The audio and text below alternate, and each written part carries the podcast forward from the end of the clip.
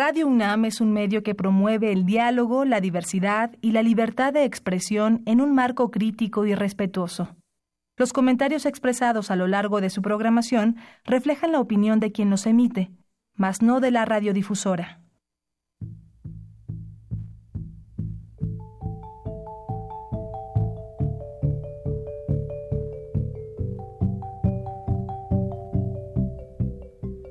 Radio Universidad Nacional y la Facultad de Economía presentan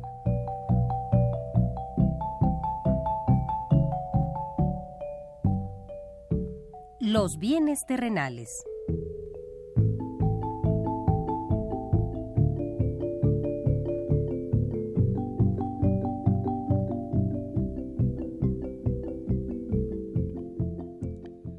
Bienvenidos a este espacio radiofónico de la Facultad de Economía de la UNAM.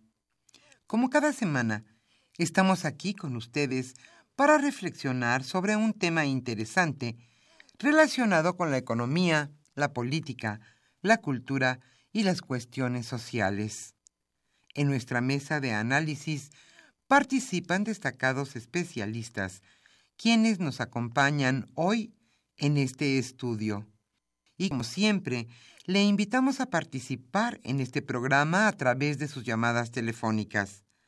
Para nosotros es un gusto saber que usted desde su casa, desde su oficina o en el lugar donde se encuentre, se interesa en el tema que tratamos.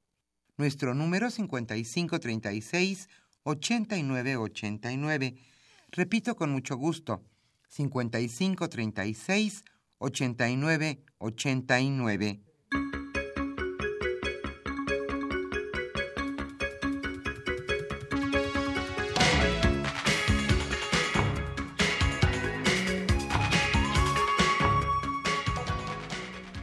Estamos nuevamente en este subprograma Los bienes terrenales. Hoy abordaremos un tema que seguramente nos interesará a todos. Hoy hablaremos sobre si es viable el ingreso ciudadano universal. Pero, ¿qué es esto del ingreso ciudadano universal?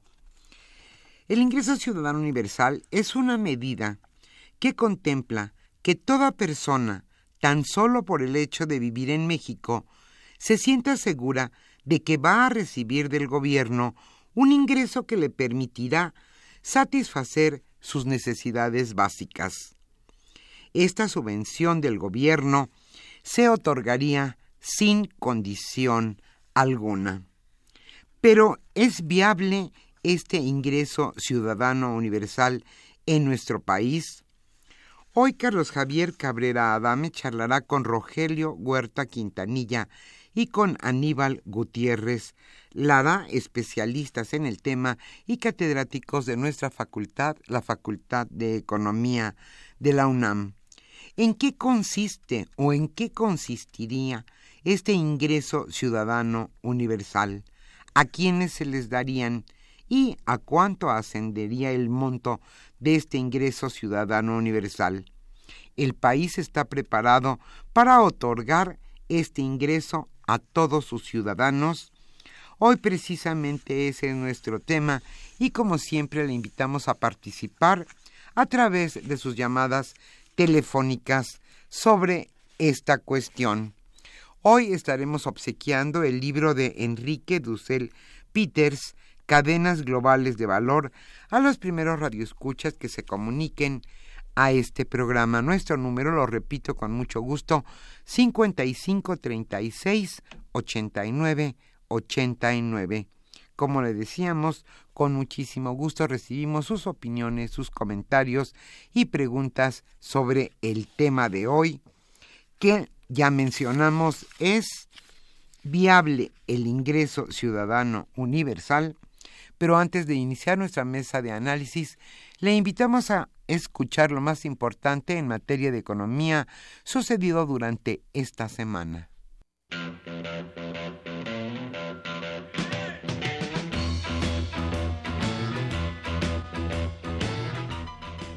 La economía durante la semana.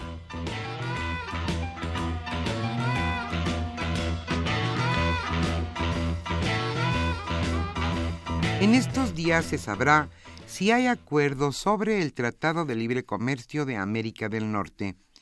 El secretario de Economía, Ildefonso Guajardo, señaló ayer que espera saber en estos días si se puede alcanzar un acuerdo sobre el Tratado de Libre Comercio de América del Norte en el corto plazo. En tanto, la canciller canadiense Christy Freeland expresó que es optimista sobre que las conversaciones lleguen a un nuevo pacto. Ella señaló, definitivamente nos acercamos al objetivo final.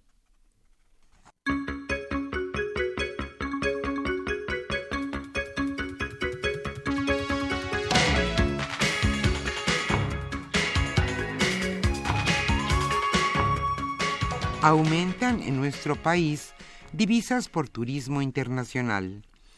Los ingresos de divisas por turismo internacional ascendieron 6.217 millones de dólares al cierre del primer trimestre, un aumento de 7.1% frente a igual lapso del año pasado. México, quien indicó que 10.6 millones de extranjeros llegaron al país en el periodo de referencia, lo que significó un incremento de 12.6%.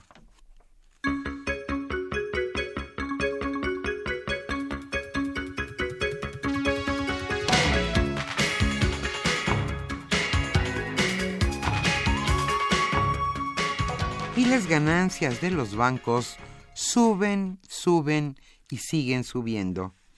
El conjunto de bancos que opera en México obtuvo en el primer trimestre del año utilidades por 37.834 millones de pesos, cantidad que superó en 7.2% a las generadas en el periodo comparable del año 2017. Esto lo informó la Comisión Nacional Bancaria y de Valores.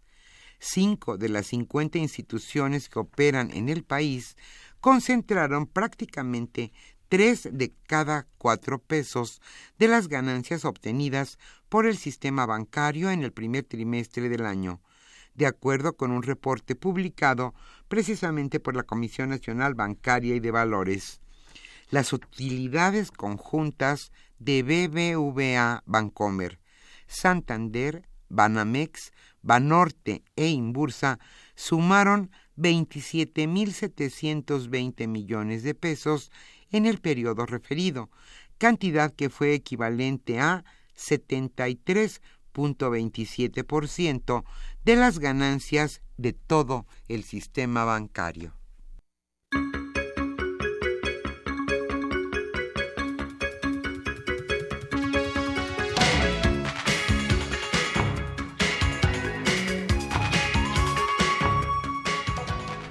Y siguen los problemas en el sistema SPEI que operan los bancos. Hace dos días un nuevo banco presentó problemas de conexión con el sistema de pagos electrónicos interbancarios conocido como SPEI. Con él ya son cuatro las instituciones del sector financiero afectadas por el mismo problema, según fuentes del sector. El SPEI el SPEI, controlado por el Banco de México, permite la conexión entre todos los bancos y otros prestadores de servicios, por lo que los clientes bancarios pueden realizar transferencias de una institución a otra a través de los servicios en línea.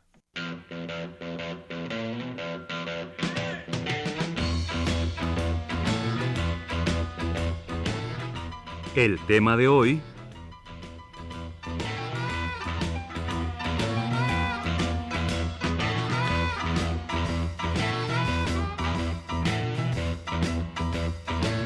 Como señalamos al inicio de este programa, el tema que hoy nos ocupará en nuestra mesa de análisis es ¿Es viable el ingreso ciudadano universal?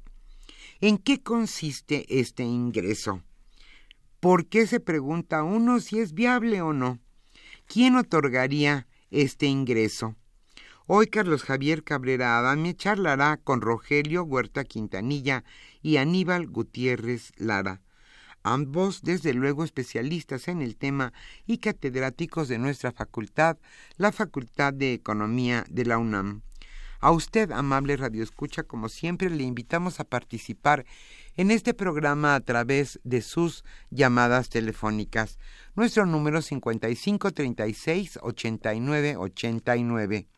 Hoy estaremos obsequiando el libro de Enrique Dussel Peters titulado Cadenas Globales de Valor y estaremos escuchando música mexicana.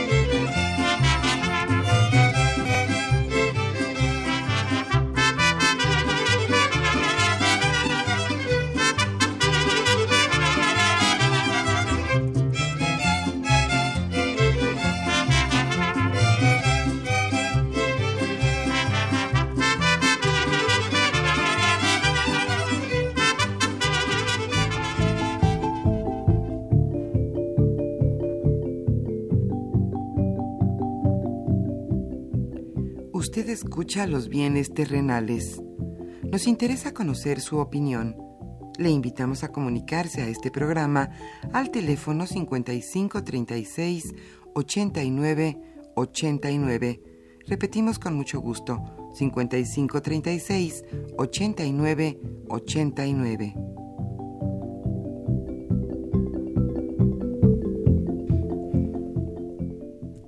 Muy buenas tardes, estimados radioescuchas de los bienes terrenales.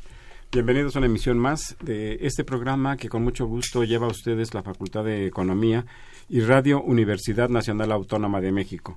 Ya se señaló en la introducción a, nuestro programa el tema que vamos a abordar, que es el, tema de las propuestas sociales de apoyo múltiples que se han hecho en este periodo eh, electoral.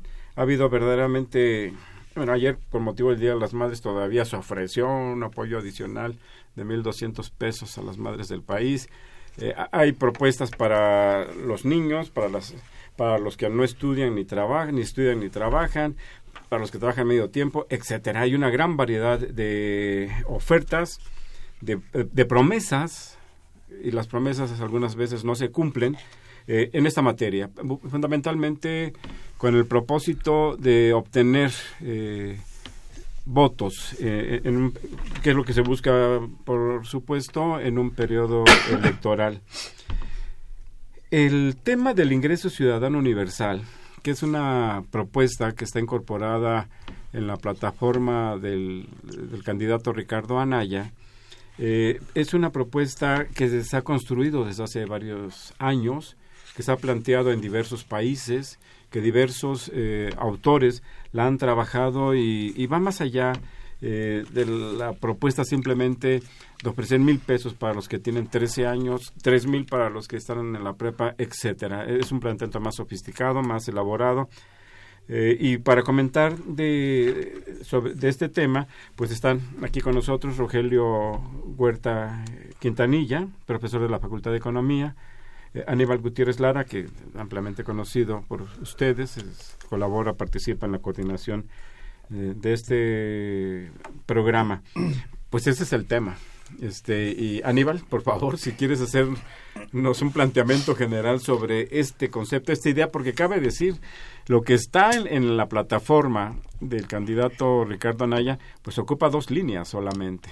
Y a pesar de que ocupa dos líneas, pues se ha comentado y se ha eh, pues debatido en diversos ámbitos. Pero adelante, por favor, Aníbal. Bueno, primero este, agradezco la invitación que abordemos el tema, además con uno de los principales promotores desde hace algunos años en la facultad de abordar el tema de estudio porque Así es. es algo de que tiene que ver con lo siguiente. Simplemente se trata si cada estado le entrega simplemente por nacer a cada uno de sus eh, nacionales un ingreso, una transferencia monetaria en efectivo que es incondicional, no se requiere nada a cambio, es universal, es para todos y eh, una cantidad de dinero suficiente para atender ciertas necesidades. Eso es lo que se plantea como renta básica, ingreso ciudadano y demás. Ahora, esta idea de poder transferir o garantizar este nivel mínimo de ingreso a la población pues viene desde la Revolución Francesa o desde antes. Hay estudios sobre esto y hay propuestas que se hicieron precisamente alrededor también de cuando surgieron los, los derechos humanos, los derechos del hombre. Entonces, en esa lógica vemos que es, tiene una larga historia este planteamiento, no es nada nuevo. La otra característica es que desde distintos enfoques se ha venido planteando en algún momento analizar esa posibilidad tenemos a el padre del monetarismo, ¿no? a Friedman, mencionando la idea de un impuesto negativo, que es darle recursos a aquellos que no tienen un ingreso suficiente. Tenemos otros autores que están planteando también dar esa transferencia desde hace muchos años. En algún momento, un presidente de Estados Unidos lo planteó también, darle a un grupo de la población esos recursos. Entonces, no es nada nuevo, ha estado en la discusión internacional. En segundo lugar, en, eh, en México también se ha venido planteando desde hace mucho tiempo. Formalmente, como iniciativas de ley para darle un ingreso ciudadano a los mexicanos, se ha planteado en los últimos años por, por lo menos cuatro propuestas de diputados y de un senador en donde han planteado la necesidad de tener una ley o hacer una reforma para que eh, los mexicanos podamos recibir esta transferencia. Y ahí entra desde, bueno, actualmente Morena, el PRD, el PRI mismo lo ha planteado también en, en algún momento. Entonces es algo que ha estado en el ambiente desde hace años. Hoy vemos que se inserta esta propuesta como un discurso de campaña. La duda es, si el candidato que lo está proponiendo realmente lo estudió, lo conoce, o como tú decías, Javier, se lo vendieron como algo que electoralmente pega. Está en dos renglones, literalmente. Es que, eh, bueno, ahora sí, la, anécdota es que uno de sus principales asesores participó en una reunión de CEPAL, de la, del PUED, eh, hablando de estos, del de, Programa Universitario de Estudios del Desarrollo, en donde comentaron, discutieron eh, esta idea del ingreso ciudadano y de ahí tomó la idea y hoy en tiempo electoral pues, se la vendió y la, la pusieron en, sus propuestas. ¿no? Eh, debo decir que muy recientemente también eh, Aníbal publicó un artículo, un ensayo titulado Escenarios y cálculo de costos de implementación de un ingreso ciudadano universal en México, publicado por la CEPAL. Anteriormente, hace ya algunos años, doctor Rogelio Huerta Quintanilla, publicó un trabajo que se llama La aplicación del ingreso ciudadano en México, impacto y factibilidad. Eh, que es un tema trabajado por, eh, por Rogelio y por, y, por Aníbal. Eh, y bueno, dicho esto, un panorama general sobre el tema, Rogelio, por favor. Sí, eh, efectivamente, como ya se ha comentado aquí, esto del ingreso ciudadano universal, como le decimos ahora, aquí en México, en España se conoce como renta básica, en otros lados igual. Eh, no es una cosa nueva, no es eh, un planteamiento que haya surgido espontáneamente de la nada, sino que es una cosa, como decía Aníbal, que se ha venido trabajando desde hace mucho tiempo y que se ha planteado como una necesidad para poder hacer que la gente viva mejor. Ese es el objetivo tenga una vida mejor. El, el conjunto de la gente, por eso es universal. ¿no? Eh, para hacer, dar con mayor detalle lo que comentaba Aníbal del un presidente de Estados Unidos, tengo aquí una referencia de un libro que se llama Utopía para Realistas, de Rutger Bregman, que dice lo siguiente. Así fue como en el revolucionario año de 1968, cuando jóvenes manifestantes del mundo entero tomaban las calles, cinco famosos economistas, John Kenneth Galbraith, Harold Watts, James Tobin, Paul Samuelson y Robert Lampard, enviaron una carta abierta al Congreso de los Estados Unidos. diciendo, entre otra hasta que todos los ciudadanos tengan asegurada una renta no inferior a lo que se define oficialmente como umbral de pobreza. Desde 1968 estos grandes economistas ya estaban diciendo es necesario una medida de esta naturaleza. Y dice, la carta la suscribieron además 1.200 colegas economistas. El agosto siguiente, el presidente Nixon presentó una ley que proporcionaba una renta básica modesta y que calificó como la ley social más importante de la historia de nuestra nación. Esto es nada más una pequeña este, información sobre cómo esta idea de que los ciudadanos tienen derecho a un ingreso mínimo básico, como quieran llamárselo, pero que sea el piso bajo el cual se igualen las condiciones y oportunidades para el conjunto de la ciudadanía. Ese es en términos de un contexto histórico. Ahora, ¿por qué ha cobrado auge en la actualidad? ¿Por qué en muchos países se está planteando, están haciendo experimentos, en Finlandia, en distintos países están haciendo más experimentos sobre esto? Pues por la sencilla razón de que, eh, ya que Aníbal mencionó la Revolución Francesa, los objetivos que se planteaba la Revolución Francesa, como dijo Isaiah Berlin, eran contradictorios. Si queremos libertad, la libertad de mercado, la libertad de comercio, la libertad de la economía, trae como consecuencia necesariamente, como dice Isaiah Berlin, como lo aprendieron rápidamente los franceses, trae necesariamente la desigualdad, es decir, la injusticia. No puede haber, al mismo tiempo, no puede conseguir la sociedad en la que vivimos con la libertad de comercio y la libertad de mercado más que mayor desigualdad. Entonces, lo que ha ocurrido con las últimas eh, desarrollos de las políticas de los gobiernos en el mundo entero es que la libertad en el comercio internacional, la libertad de fluidez de los capitales internacionales y los obstáculos para que se mueva la mano de obra a nivel internacional han traído como consecuencia mayores desigualdades en el mundo entero, en todos los países. En Estados Unidos se ha acentuado la, la desigualdad, en Europa también, es decir, hay un proceso precisamente de desigualdad que trae como consecuencia la necesidad de plantear como alternativa que se redistribuya la riqueza y una de las medidas, una de las medidas es el ingreso universal ciudadano. Todos, todos lo recibirían por el hecho de, ser ciudadanos. Claro. Aníbal, una cuestión. Eh, ¿En qué se diferencia este ingreso ciudadano universal de los programas sociales ya existentes de carácter económico. Es decir, existe el programa para adultos mayores, para mayores de 65 años, los, los que otorgan este, en esta ocasión Prospera y, diversos eh, eh, apoyos económicos. Bueno, lo, que hoy tenemos, como toda esta parte del escenario, es que a partir de este discurso de la sociedad del conocimiento y la globalización, el resultado ha sido que cuando más capacidades tecnológicas tiene la humanidad, más pobreza hay y sobre todo más desigualdad. Y esa, ese hecho de que se acentúa la pobreza y se acentúa la desigualdad en el mundo hizo que en todos lados surgiera esa preocupación de cómo igualar el piso. Y por eso muchos voltearon a dos elementos. Uno, darle el enfoque de derechos humanos a las políticas públicas. Y dos, dentro de ese enfoque, tiene cabida el garantizar un ingreso mínimo mínimo vital, dice la Suprema Corte de Justicia en México, para poder garantizar un nivel de vida mínimo, ese piso básico. Entonces, esta idea de que hoy es la sociedad más desarrollada, pero también con más pobreza y más desigualdad, llevó a que se detonaran mecanismos para poder buscar opciones frente a esto. Y ahí es donde entra el tema de la política social.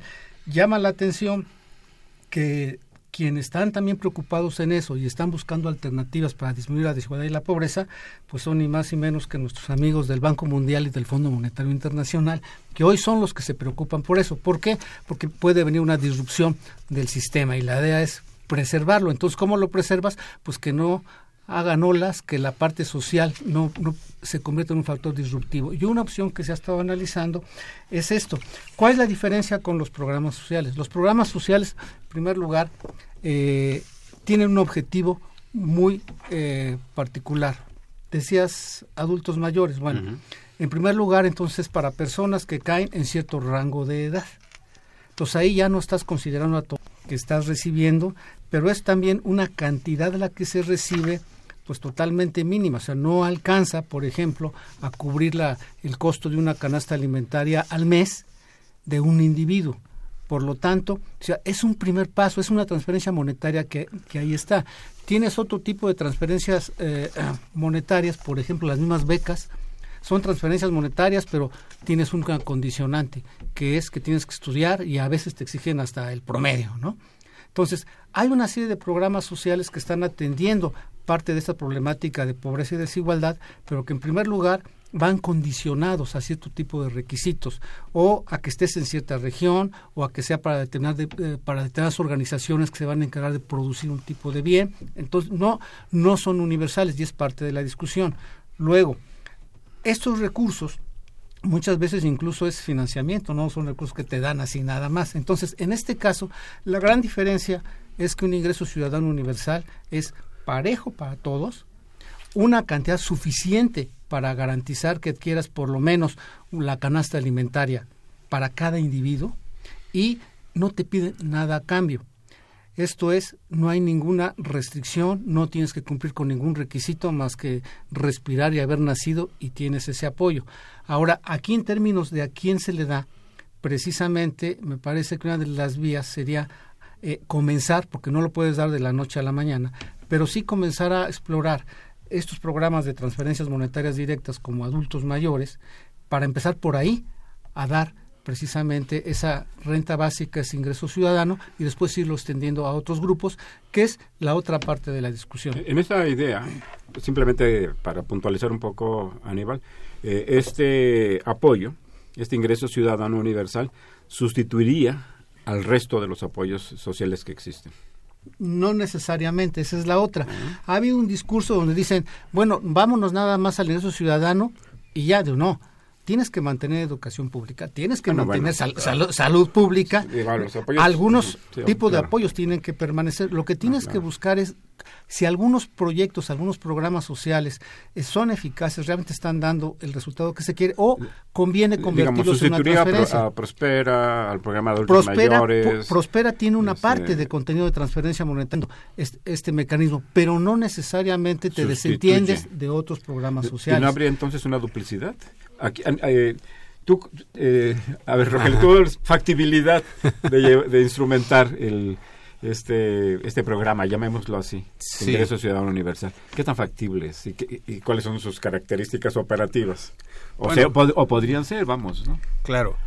Yo creo que la investigación que ha hecho Aníbal y que presentó con el, el auspicio de la CEPAL trata muy bien estos temas es un estudio a fondo, yo lo recomiendo ampliamente, me parece excelente el trabajo que ha hecho Aníbal. Pues hay que dar la fuente, ¿eh? ¿dónde se localiza? Sí, como... El documento es eh, Serie Estudios y Perspectivas de la subsede subregional de la CEPAL en México. Hay que entrar a la página de CEPAL México. ¿Cómo es? CEPAL México es www.cepalmexico.org eh, y, y, en la parte de estudios y perspectivas que está luego luego en la columna derecha entran a los estudios y el número 174 es, es este, ¿no? CEPAL. Ahí está. sí, y en ese sentido, este, lo que decía eh, Aníbal, para empezar, una cosa que demuestra que es factible esto, que ya empezó aquí en México, es precisamente el subsidio que se les da a los adultos mayores. Es decir, a todos los adultos a partir de determinada edad tienen derecho a recibir este monumento, este pago, este, este dinero. Este apoyo, sí, subsidio. Exacto. Hay de hacer, o sea, es factible. Bajo las condiciones actuales en este momento en México se ha demostrado, se empezó por el DF, ¿verdad? Y después el gobierno federal lo amplió. ¿Mm? En ese sentido, tenemos que seguirlo ampliando. No se trata de sustituirlo, sino se trata de ampliarlo. Así como se da para los adultos mayores, se tiene que dar también para otra población, tal y como lo menciona Aníbal, y esto hay que ir haciéndolo también geográficamente, ¿verdad? O sea, hay que agarrar los estados que son más atrasados en el país para empezar por ahí. Y en ese sentido, pues, puede ser, ser factible y viable con los recursos actuales. Ahora, ¿va a alcanzar ya cuando se tenga cubierta toda la población del país en todas las condiciones? Obviamente, para eso se necesitan mayores ingresos por parte del gobierno. Sí, se necesita, por lo tanto, poner impuestos, y aquí soy muy claro, me parece que hay que poner impuestos para la gente que más tiene. Es decir, esta es una política redistributiva, evidentemente, y el Estado se encarga de hacerla. El Estado ha, ha tenido siempre esa función redistributiva, siempre ha tenido. Lo que pasa es que no nos damos mucho Le cuenta. da prioridad a otras. Exactamente. no nos damos mucho cuenta quién se está beneficiando de ese mecanismo redistribuidor que es el Estado. o si nos damos cuenta. Que a veces es regresivo. ¿no? Exacto. Para arriba. A eso es a lo que me quería referir. Sí, es regresivo. Pero entonces el Estado tiene que tener esta política redistributiva para que haya condiciones factibles para todos. Y en ese sentido no me parece que que sea inviable. Tiene que irse haciendo gradualmente, tiene que ir irse haciendo por este núcleos poblacionales, etcétera, etcétera. Y ahí está muy bien explicado el documento de Aníbal. Este, uh -huh. Antes de hacer la pausa, Aníbal, eh, más o menos cuál sería el monto, cuáles serían los recursos que implicarían un para que, de Para que valga la pena, tendría sí. que ser alrededor, y si, pero ir creciendo en función de qué, del costo de la canasta de alimentos, de la línea de bienestar mínimo que definió Coneval y que es por el momento el único parámetro que tenemos para irlo siguiendo. Con este, con este apunte, hay una definición muy clara de eh, pobreza extrema, aquellos que no tienen un ingreso para comer y aparte tienen otras carencias. La parte del ingreso, si tú se la garantizas a las personas, sobre todo a estas, en carencia, en pobreza extrema, pues les cambias la vida. Y hay un rasgo ahí importante. Si a ti te dan eh, digamos, si a tu amigo el ingeniero Slim les dan tres mil pesos por ese ingreso ciudadano, lo hace más rico, lo hace más rico, no, pero a alguien de los eh, estratos más pobres, recibir ese dinero le cambia la vida. ¿Quieres agregar algo muy puntual? Vamos sí, a hacer una pausa. Muy puntual. Me parece que una de las primeras medidas que hay que tomar ahora es duplicar lo que se le está dando a los adultos mayores, cuando menos, en este momento. Uh -huh. Muy bien. Eh, vamos a hacer una pausa. Está el tema, estimados radioescuchas. Les pedimos que lo reflexionen, lo vean, lo mediten en unos cuantos eh, segundos y si se quieren comunicar con nosotros esperamos sus opiniones aquí en Los Bienes Terrenales. Hacemos una pausa y regresamos.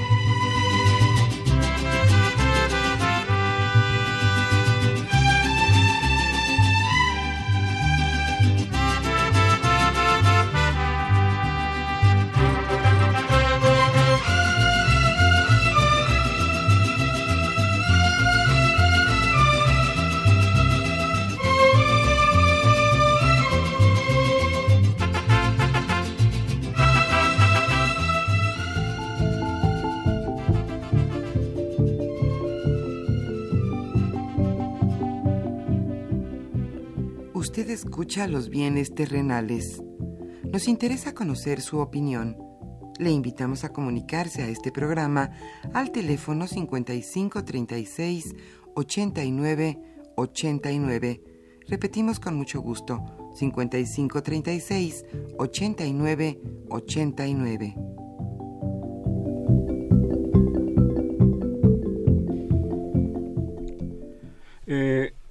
Estamos en esta mesa de análisis. Rogelio Huerta Quintanilla, Aníbal Gutiérrez Lara y su servidor Carlos Javier Cabrera Adame para comentar, platicar, exponer, debatir también sobre este proyecto de ingreso ciudadano universal que como ya se ha expresado tiene orígenes ya centenarios, es algo que está planteando en diversos eh, países, que está planteado en diversos momentos históricos. Y ahí está, y está en la mesa de discusión hoy en nuestro país. Yo quisiera hacer una pequeña acotación simplemente a partir de reconocer el hecho de que la población que vive en nuestro país en situación de extrema pobreza mitiga su situación a partir de los programas sociales hoy existentes, a partir de que recibe el apoyo de Prospera, condicionado, como se ha dicho aquí, con montos bajos, que está, que está condicionado a si los, cuántos niños, si los niños van a la escuela, si los niños los llevan a los centros de salud, eh, eh, etcétera. Está el programa de adultos mayores también, que es a todas luces insuficiente, fue el último que se planteó. Pero yo quisiera plantear que en una perspectiva de desarrollo social, de fortalecer a los sectores eh, menos marginados, excluidos, de nuestra población, se requeriría algo más que, un, que un, solamente un apoyo. Que este apoyo, desde luego, mitiga. Si lo recibe la mayor cantidad de gente, mejor. indudablemente, yo estoy totalmente convencido de que la situación de los amplios sectores de pobreza que existen en nuestro país serían peor si no existieran estos recursos. Hoy, así muy rápidamente, hay 62 millones de personas, 63.8, 64 millones de personas que viven por debajo de la línea de bienestar. Así, eh, eh, ese es el 50% de nuestra población. Pero si queremos, si en este momento los, eh, las coaliciones y los candidatos estuvieran pensando en realmente una solución social para nuestro país, se requeriría un apoyo que atendiera de una manera clara, definida, con programas a los niños para evitar la reproducción de la pobreza, para que eh, esto que se ha planteado de igualar oportunidades se pueda concretar, pero no solamente igualar oportunidades, sino también igualar eh, resultados. Y esto de igualar resultados se refiere a que reciban la educación necesaria. Eh, en, los primeros años de vida de la población, en la educación básica y obligatoria que ya está reconocida en nuestro país en el ámbito de la salud acompañado de un, de un apoyo. Entonces, eh, eso es lo que yo plantearía, que reconociendo que las ventajas de que la población reciba un apoyo económico, eh, porque buena parte de la desigualdad empieza en la desigualdad económica, pero hay otros ámbitos que es necesario atender para, porque, para que la gente realmente, para que la población realmente pueda superar la situación eh, de carencias y de exclusión en la que se encuentra. Aníbal. Mira, efectivamente, el, actualmente, en términos de definir la condición de pobreza, no nada más te basas en el ingreso, sino que estás viendo la carencia alimentaria, el rezago educativo, la carencia de salud, el acceso a la seguridad social y en vivienda, primero que la tengas y que sea y luego que tenga los servicios, ¿no? Y que sea un espacio adecuado que, no esté hacinado. Entonces hay un montón de elementos con los cuales los defines esto. Sin embargo, eh, de todos ellos, siempre se ha considerado que el sustantivo viene a ser el ingreso. ¿Por qué? Porque tú puedes tener resuelto lo de la vivienda, la educación pública, la salud, el seguro popular, pero si no tienes un ingreso, sigues siendo pobre. Pero no comes. Entonces, si tienes un ingreso, si tienes un ingreso, puedes incluso ayudar a subsanar estas carencias en materia educativa y demás. Por eso el ingreso siempre se ha considerado fundamental y antes era la única manera como, definías esto. Entonces, la idea de fortalecer, otorgando a todos los mexicanos un ingreso y fortaleces entonces acciones en lo social, no descarta las otras acciones para el acceso a otros satisfactores, mucho menos en un contexto que hay que recordar en México que tenemos ahí enterrado. Hay que recordar que hubo hace unos años una reforma constitucional donde el artículo primero ya no es de las garantías individuales, sino de los derechos humanos. Y derechos humanos implica universalidad y exigibilidad al Estado de que te cumple el acceso a esos derechos. Entonces, hoy tienes un entorno diferente al que tuviste cuando construiste este país, en donde sí hay una obligación para que el Estado mexicano te garantice tus derechos, el derecho a la alimentación, el derecho a la salud, el derecho a la educación. Entonces, esto te refuerza lo que tú bien dices de la necesidad de tener programas, políticas públicas, acciones que te ayuden precisamente a ese acceso a la alimentación y demás. Pero si lo refuerzas con la parte del ingreso y educación, si te lo refuerzas con la parte del ingreso, mucho puedes contribuir a resolver estos problemas. E insisto, el ingreso ciudadano no suprime estos otros. En términos económicos. En términos presupuestales, que es lo que luego, luego todo el mundo habla de esto, es, en primer lugar. ¿Cuánto costaría?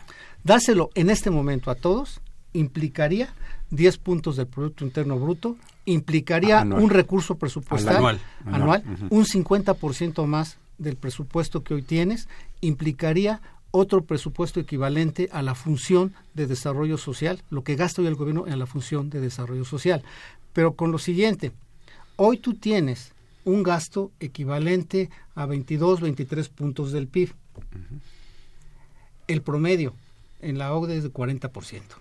O sea, para lograr eso tienes que aumentar los ingresos, como bien apuntaba Rogelio, y al mismo tiempo aumentas tu capacidad de gasto. Y otro apunte, históricamente la participación del gasto y del gasto social en el producto ha sido creciente. Va a seguir creciendo. Entonces, esos picos que va a ir creciendo los puedes destinar a una medida de este tipo y entonces sí hay, sí es factible. Que, que nos remitimos a otro tema. Para captar más, pues hay que tener un desempeño económico más dinámico, no el mediocre e insuficiente que tenemos eh, eh, hoy día, ¿no? Esa, esa, sería la otra que Rogelio se la sabe mejor en términos del impacto en demanda. A ver. Sí, mira, primero, para citar a Woody Allen a propósito de lo que tú comentabas, dice, el dinero es mejor que la pobreza, aunque solo sea por razones económicas. Nada más por esa razón. Aquí hay que entender lo siguiente. Primero, ¿Cuál es la situación económica que ha vivido el país en los últimos 20, 30 años? Como tú dices, es un desempeño mediocre en términos de crecimiento. ¿Por qué razón? ¿Qué es lo que ha fallado en esos términos? Anoche escuchaba yo a un economista diciendo que para desarrollar la economía de un Estado hay que tener buenas comunicaciones, gas, hay que tener educación, hay que tener leyes. Y entonces yo pensé, efectivamente ese es el enfoque de lo que es la teoría tradicional económica.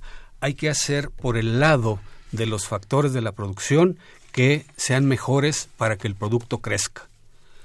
Y los grandes, grandes economistas que han estudiado el proceso de crecimiento, como Caldor, lo dijeron muy claramente. Dicen, hay momentos en que se puede crecer impulsado por los factores de la producción y hay momentos en que se puede crecer impulsado por la demanda. Los dos no están reñidos, históricamente se van estimulando uno a otro. En ese sentido, una redistribución del ingreso de esta naturaleza evidentemente haría que la demanda agregada se ampliara. Y eso va a traer como consecuencia, primero que nada, que las empresas que están trabajando con grandes capacidades ociosas las disminuyan, que aumenten su producción, y eso va a estimular el empleo. Es decir, hay ahí, en este momento para el país, un círculo virtuoso. Es decir, a partir de la redistribución del ingreso, ¿por qué las empresas no aumentan su inversión? ¿Por qué muchas están sacando inclusive su dinero del país, lo están colocando en bancos extranjeros? Pues porque tienen capacidades ociosas ahí. ¿Por qué van a invertir a pesar de que tengan ganancias? Si tienen capacidades productivas que no usan, hay que hacerlas que las usen. ¿Cómo? Ampliando la demanda y la demanda se amplía haciendo que la población tenga dinero. Yo, estoy de acuerdo con ese punto de vista. y, ese es un mecanismo. ¿Les parece si le cedemos los micrófonos a los redescuchas? Y ahí nos va a dar pie aquí para seguir platicando sobre este, este tema. Eh, Javier Guerra, gracias por llamar de la Benito Juárez. Dice, el hecho de dar ese ingreso ciudadano universal puede propiciar la, eh, la tendencia a no trabajar. Leo tres, ¿les parece? Sí. Eh, Raúl Horta Retana de Miguel Hidalgo, gracias por llamarnos. Dice, felicidades por el tema, se ve un poco difícil de llevar a cabo la cobertura universal. No sé de dónde se obtendrían los recursos para tal efecto. José Guadalupe Medina de Nezahualcóyotl, gracias por llamar también, dice, ¿quién o quiénes en México determinarán el ingreso ciudadano universal y bajo qué condiciones legales y económicas? Si quieren una reacción a estas tres Bueno, en términos de, de que te estimulan no trabajar, realmente, por ejemplo, las personas que tienen menores ingresos, las familias, han tenido oportunidad, por ejemplo, en alguna de las cosas que estuvimos revisando, hay gente que de repente puede tener acceso a rentar unos cuartitos y gana tres mil pesos más por eso. No por eso dejan de trabajar, que es lo que te dicen, ¿no? O sea, el ingreso es básico, no es para que se desarrollen, pero sí les das ese piso y esa, esa garantía de que pueden eh, sobrevivir, que pueden acceder a una canasta alimentaria y su desarrollo de ahí en adelante será mejor. O sea, no es que te desestimula, que es una de las críticas que luego se hace a esto, es, que la gente ya no va a querer trabajar. Digo, conozco mucha gente de escasos recursos, insisto, que si reciben 1.500 pesos al mes, eso no los saca del mercado de trabajo. No les va a hacer ricos. No, no los hace ricos. Está les, va a ayudar a mitigar las difíciles situaciones en las que viven. Y el otro, en términos de ¿Quién eh, definir eso? Bueno, en primer lugar, hay es necesario identificar ese nivel del ingreso ciudadano, que la propuesta es que sea equivalente prácticamente al costo de la canasta alimentaria y sigues ahí a una institución como Coneval y ahí te la llevas. ¿Cómo lo has hecho andar? Ahorita lo discutimos en términos institucionales. Claro.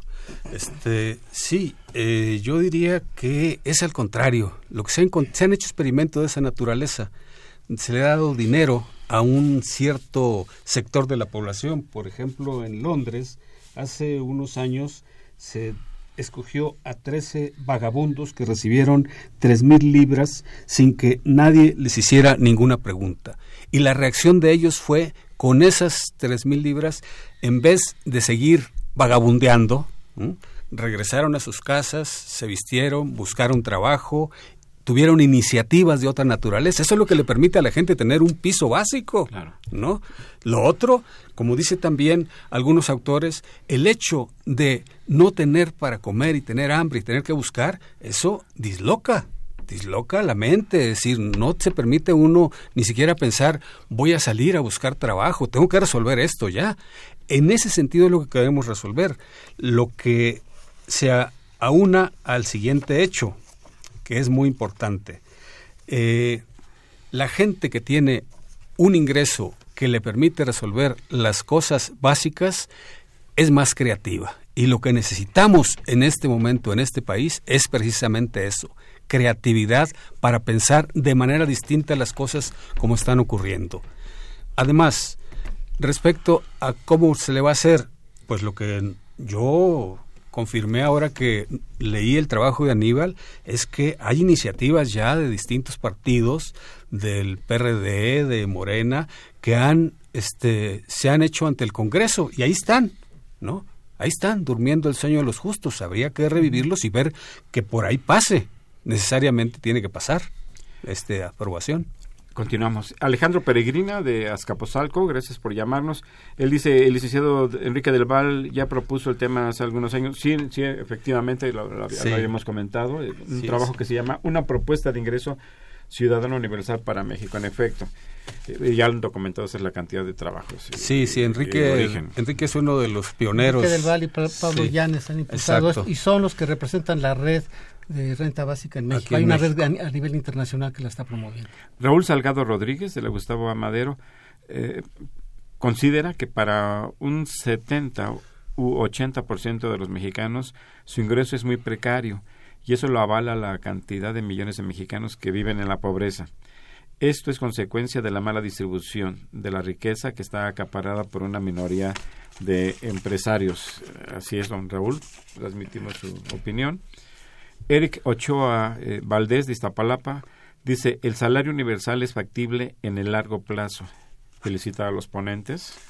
Gracias. Eh, Emiliano Bautista dice, suponer un salario universal no llevaría a cancelar por completo otros tipos de subsidios, lo que ya comentábamos hace un momento, y apoyos focalizados. Eh, pues me va a seguir otro poquito porque, porque tenemos muchos, muchos, muchos, muchos comentarios. Josefina Cruz dice, eh, ella cree que no es viable si no hay de dónde sacar el dinero. Se deberían focalizar este apoyo a personas que sí lo necesitan. Eh, otra más, y hago un corte. Lucrecia González dice, eh, en, la, en la propuesta de los candidatos no queremos más promesas, queremos que pare el baño de sangre en el país hemos transmitido, transmitido su opinión doña Lucrecia. Oscar Borakov Álvarez se comunica con nosotros por nuestras redes eh, y señala cuál sería el papel de la capacitación en un esquema de política social. Nos quedan unos cuantos minutos. Bueno, rápidamente, en términos institucionales, sí hay iniciativas ahí en la Cámara que deben de pasar. Hay una discusión previa que tendríamos que solucionar. Si lo metes con un programa X, un programa de gobierno, del gobierno federal, eh, es susceptible de cambios y ajustes cada que cambie la administración y entonces pierde ese carácter y esa fortaleza. Desde mi punto de vista, debe ser incorporado como un derecho y simplemente podríamos agregar un párrafo en el artículo primero constitucional diciendo que el primer paso para la garantía de los derechos humanos es dar el ingreso ciudadano universal. Y por último, ¿Qué institución debería hacerse responsable de esto? ¿Se lo das a Cedesol? ¿Se lo das a Hacienda? Está difícil que sea ese nivel. Tendrá que ser algo directamente, sí, en la oficina de presidencia. Sí. Respecto a algún tema de que se trató por ahí de la... ¿Está planteado en nuestro sí, sí, sí. Voy a dar otro ejemplo. En, en, el año 2005, en Utah, en estado de los Estados Unidos, lanzó su guerra contra la situación de los sin techo. Y no como lo había hecho antes hasta entonces, con pistolas Taser y sprays de pimienta, es decir, la pobreza, la marginación no se combate con la fuerza, sino atacando el problema de raíz. El objetivo, sacar de la calle a todos los sin techos del Estado. La estrategia, departamentos gratuitos. Utah se convirtió en el primer estado en Estados Unidos en hacer eso los economistas locales calcularon que un vagabundo que vivía en la calle le costaba al gobierno 16 mil dólares. En cambio, todo lo que se le dio de departamento costaba la cifra más modesta de 11 mil dólares. Los números hoy están en camino de eliminar por completo los problemas crónicos de Utah y al mismo tiempo se ha ahorrado una fortuna. Vamos a continuar con nuestras llamadas. Gracias. Agustín Narváez González plantea, ¿quién pagaría esta misma... Eh, esta este apoyo este apoyo universal. Son ingresos fiscales. Siento que es una medida muy populista. Son ingresos fiscales y hay que pensar en el largo plazo. La educación pública cuántos años nos tarda Alfredo Montiel eh, dice comenta esta propuesta planteada por Anaya es insostenible para México gracias a su bajo crecimiento y poca productividad de la economía mexicana es una medida populista. Eh, Arturo Montañez dice, nos habla de Pachuca, un, saludo. De todos los partidos hacen promesas bonitas que jamás cumplen. Las administraciones panistas no han sido buenas. Señora Rebeca Aldama de la Narvarte dice, esta propuesta es viable, ya que se pueden grabar los, las ganancias de los bancos. Esta medida eh, puede eh, eh, atiende la demanda de la gente que tiene que comer y se puede erradicar la pobreza y la violencia pues ya me sigo de largo porque ya nos quedan unos cuantos minutos. Dice José Luis Zúñiga Espinosa, sé por qué habiendo tantos programas de apoyo social que se, que se espera abatan la pobreza, hay tres millones más de pobres. El ingreso ciudadano universal eh, que se no ayudará mucho. Eh, Esperanza Rosas de Xochimilco es el ingreso universal es propuesta de AMLO Ricardo Anaya es un sujeto que vive por encima de sus posibilidades. Al país no le conviene una, eh, una persona que se aproveche de los recursos públicos. Jesús Ríos, un saludo muy cordial. Dice, respecto al debate de ingreso universal, ¿cuál es la posición de la CEPAL? Jaime Rojas, de Tlalpan, los tres candidatos a la presidencia, eh, que son panistas, no son no van a generar ningún cambio a pesar de sus discursos porque son conservadores eh, neoliberales. Disminuyen la brecha entre tasa positiva y activa de los bancos. Francisco Méndez Rubalcaba es un ingreso ciudadano universal de 1.500 pesos por persona es, es completamente inviable. Una familia de cinco personas recibiría 7.500 al mes. Si realmente eh, si reciben esto y el jefe de, familia es ahora un obrero de salario mínimo que recibe alrededor de tres mil pesos mensuales, ¿qué razón tendría para trabajar? Ismael Hernández Ulloa eh, dice, soy de las personas que creen que, los, que las dádivas del, del, gobierno no deben existir. Se deben crear empleos para que el esfuerzo de todos cree riqueza. El crecimiento se da con trabajo, no regalando dinero. Quizá se puedan otorgar créditos a intereses bajos, pero basta de regalar dinero. Alejandro Peregrino dice Rockefeller hace un siglo dedicó, decidió aumentar el sueldo de sus propios obreros para incrementar y aumentar el consumo de sus propios productos. Es un ejemplo de que sí reactivaría la economía y la riqueza si se da el salario básico universal. Muchas gracias. Como ven, es un tema que interesa a muchos, que genera polémica, debate. Nos quedan un minuto. Aníbal, un minuto. Yo nada más digo que hay que seguir revisando y analizando el tema. No nada más un tema presupuestal, sino institucional. La capacidad del Estado para poderla otorgar. Y como decía, por dónde pasa, ¿no? ¿Por qué instancias de gobierno debe de pasar, controlar y supervisar el cumplimiento de este salario? Claro. Yo diría que este que tiene que entenderse primero que este es una medida no va a solucionar todos los problemas del país, ¿no? Por supuesto que los gobiernos tienen que tener medidas complementarias a esta. Por ejemplo, hace seis años, la campaña, en la campaña de Peña Nieto, él anunció que iba a instaurar en México la seguridad social universal. Y yo creo que esa es una excelente medida, pero no lo hizo, ¿verdad? Y en ese sentido, me parece que tendríamos que seguir debatiendo las condiciones del país para poder ir profundizando cuáles son las medidas más correctas y más adecuadas.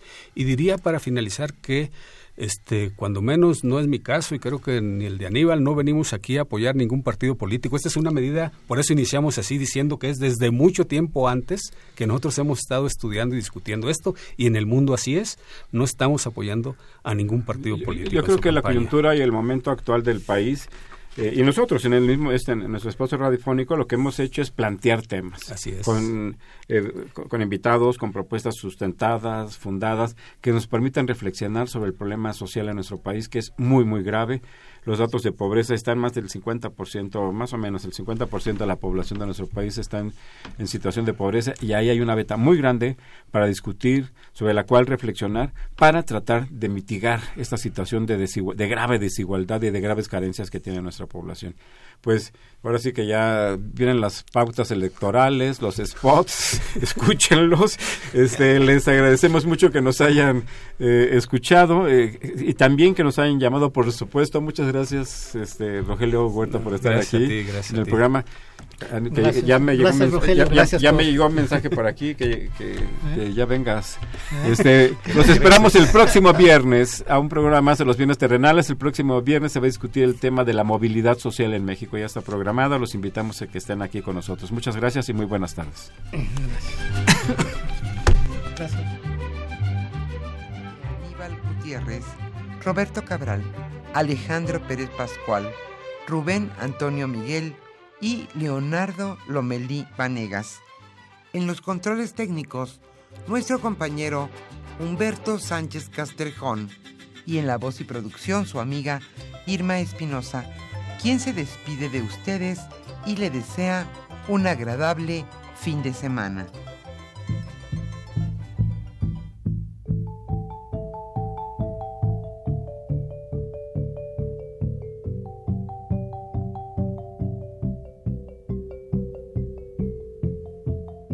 Radio Universidad Nacional y la Facultad de Economía presentaron Los bienes terrenales.